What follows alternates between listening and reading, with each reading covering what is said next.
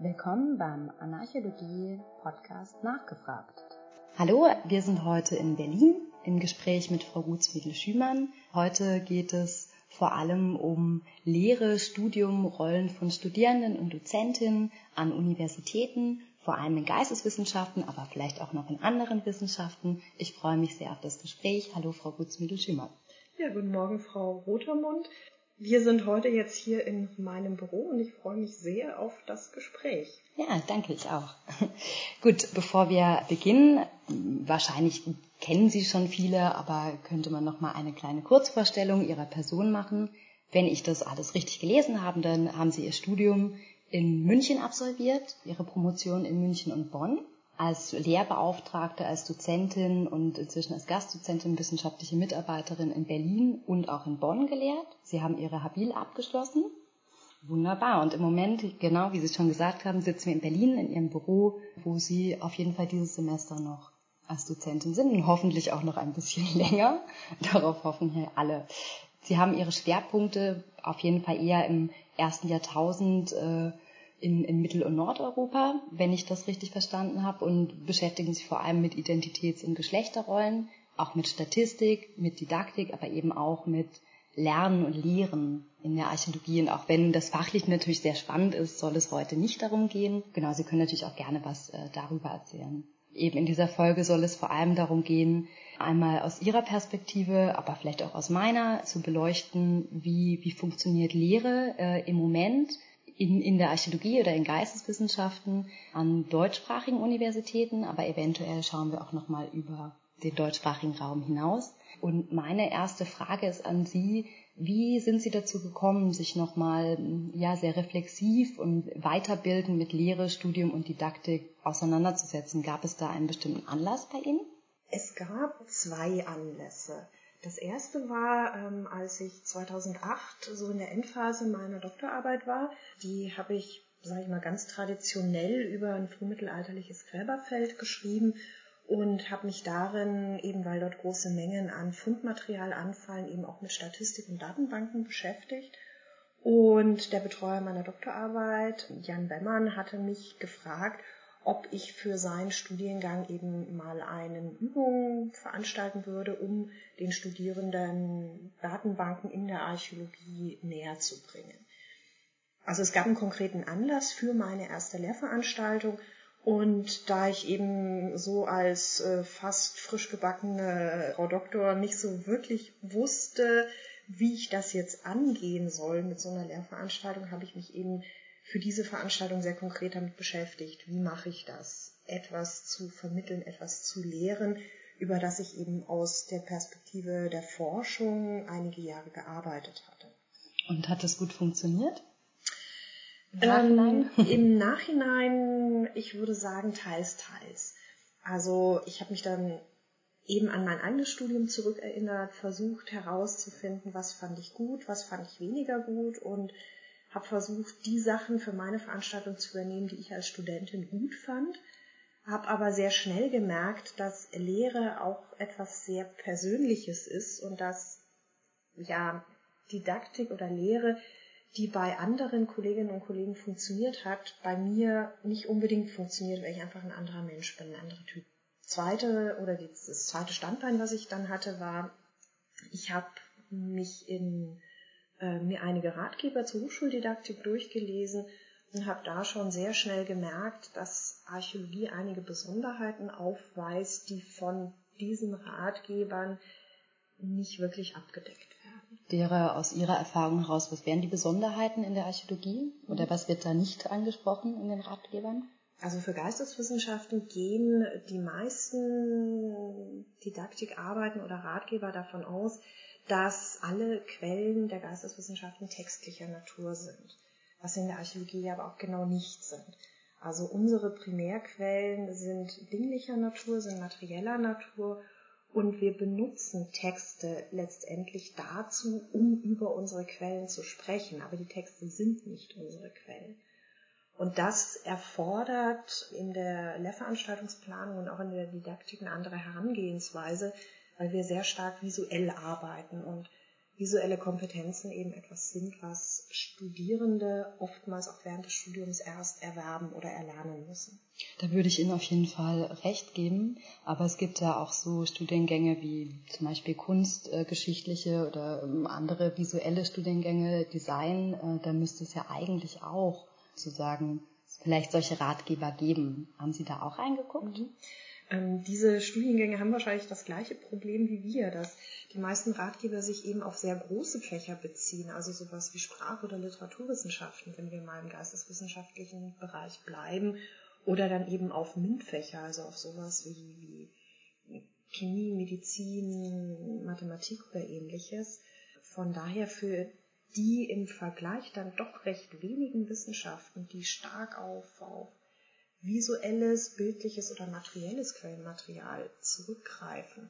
Für die gibt es dann gar nicht so viel, wenn man mal anfängt zu suchen. Ja, spannend. Ist eigentlich sehr überraschend zu hören, da Archäologie da doch schon einige Jahre existiert als Fach. Ähm, ist, äh, das hatte ich mich zumindest gefragt, ist ähm, eine didaktische Fortbildung, Weiterbildung oder überhaupt Auseinandersetzung in irgendeiner Art und Weise Bestandteil von Jobausschreibungen, die zum Beispiel Lehre oder wissenschaftliche Mitarbeit, die auch Lehre beinhalten könnte, ist ein Bestandteil oder wird es vorausgesetzt, sich damit zu beschäftigen?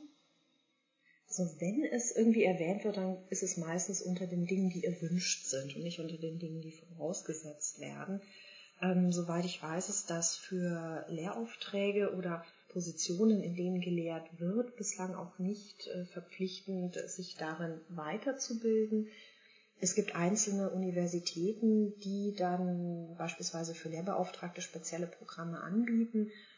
Also das war bei mir dann auch so der zweite Punkt, wo ich mich näher mit Didaktik auseinandergesetzt habe, als ich 2011 einen Lehrauftrag an der Leuphana Universität Lüneburg übernommen habe. Ah, das habe ich gewissentlich überlesen. Entschuldigen Sie. Okay. Kein, ja. kein Problem. ähm, genau, aber da hatte ich einen, einen Lehrauftrag oder ein Seminar vorgeschlagen zum Thema Medizin und Gesundheitsfürsorge in römischer Kaiserzeit, Völkerwanderungszeit und Frühmittelalter. Das sollte ein Seminar werden, das zu einem Oberthema Krankheit und Gesundheit im ersten Semester dort gedacht war. Und dieses erste Semester an der Leuphana Universität ist so eine Art Einführung in wissenschaftliches Arbeiten, also so eine Art Studium Generale, das die Studierenden dann ab dem zweiten Semester auf ihre Fachstudiengänge vorbereitet. Archäologie wird dort nicht angeboten als Studiengang. Trotzdem war eben ein archäologisches Thema dann hier auch das Vehikel, um ja grundsätzlich wissenschaftliches Arbeiten zu vermitteln.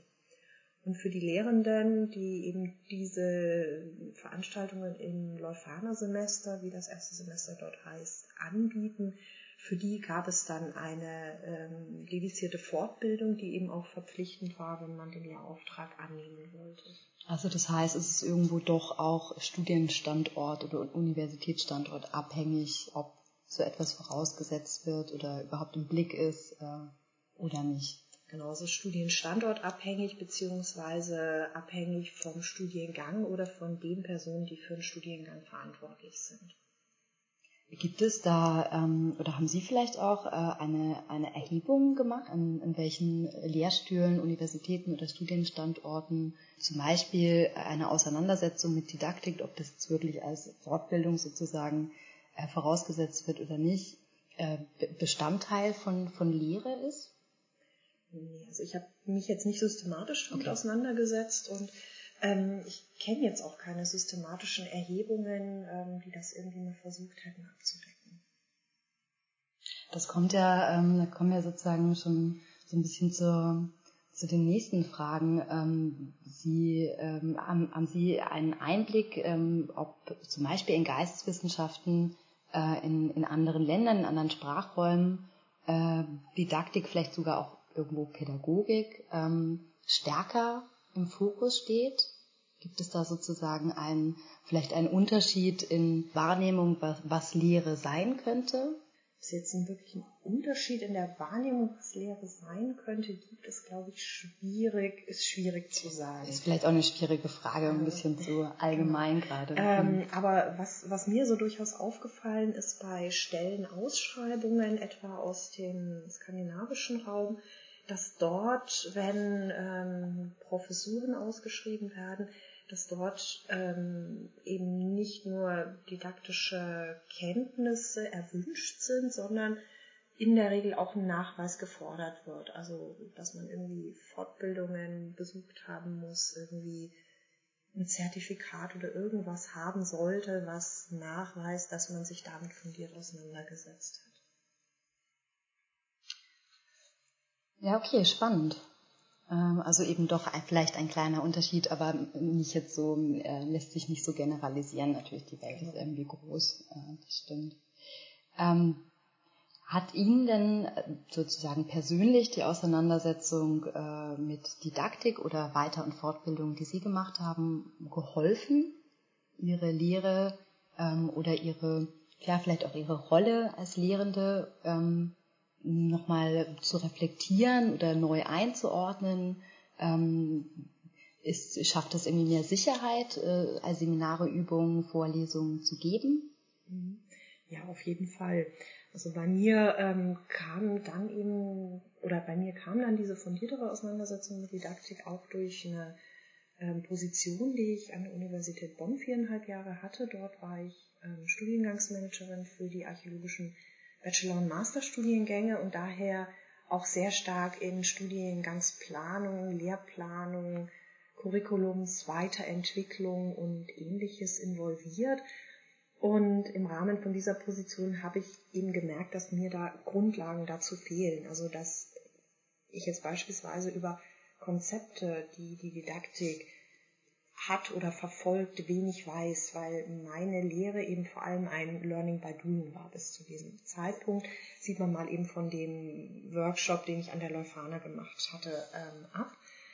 Und als ich auf der Suche war nach Fortbildungen, die mir eben ja den theoretischen Hintergrund zum Thema Didaktik liefern, ähm, bin ich auf einen Studiengang aufmerksam geworden an der Universität Hamburg, Dort wird ein Master of Higher Education ähm, von den Bildungs- und Erziehungswissenschaften angeboten, der sich eben berufsbegleitend studieren lässt. Und durch diesen Studiengang ähm, habe ich den theoretischen Hintergrund bekommen zu Lehre und Didaktik, der mir dann auch weitergeholfen hat, meine eigene Lehre zu reflektieren und für mich auch eine Position zu finden. Also wie sehe ich mich als Lehrende, wie sehe ich die Studierenden, welche Rollen oder Rollenverständnisse habe ich da vielleicht auch ganz implizit schon gehabt. Und ähm, zum anderen hat mir der Studiengang auch ähm, ja, Rüstzeug an die Hand gegeben, also sprich mir Methoden vermittelt, die ich bei bestimmten Situationen einfach anwenden kann. Also wenn es irgendwie im Seminar hakt, weil zum Beispiel Grundlagen, die ich vorausgesetzt habe, dann doch bei einigen Studierenden fehlen, dass ich so ein Repertoire an kleinen Übungen oder didaktischen Einheiten im Kopf habe, die ich dann abrufen kann und diese, diese Lücke dann irgendwie auch schließen kann oder ähnliches. Und ähm, also abgesehen zum Beispiel von dem Repertoire, was mich jetzt doch sehr interessieren würde, was das denn beinhaltet äh, in so einem Moment, ähm, würde mich das natürlich auch sehr interessieren, wie, wenn Sie das beantworten wollen, äh, wie sehen Sie denn Ihre Position als Lehrende jetzt nach doch einigen Jahren stärkerer Auseinandersetzung mit genau dieser Frage? Also ich sehe mich ähm, oder ich würde mich gerne sehen, ob es dann am Ende klappt, müssen die Studierenden beantworten ähm, ich würde oder ich sehe mich auf Augenhöhe mit Studierenden. Ähm, ich sehe Studierende, die sich ja durch die Wahl ihres Faches dazu entschieden haben, sich mit Archäologie auseinanderzusetzen, als jüngere Kolleginnen und Kollegen, mit denen ich auf Augenhöhe kommunizieren möchte. Und von daher sehe ich mich eher so als ähm, ja, Begleiter auf einem Weg in eine fachliche Profession, ob das dann am Ende zu einer archäologischen Berufstätigkeit führt, steht mal auf einem anderen Blatt. aber ähm, ich sehe mich da eher so als, als Begleiter oder Mentor für die Studierenden, denen ich meinen Wissen und Erfahrungsvorsprung teilen darf. Und also das ist erstmal sehr schön zu hören und zumindest aus meiner ja, Studienerfahrung von verschiedenen Studienstandorten auch nicht überall gang und gäbe.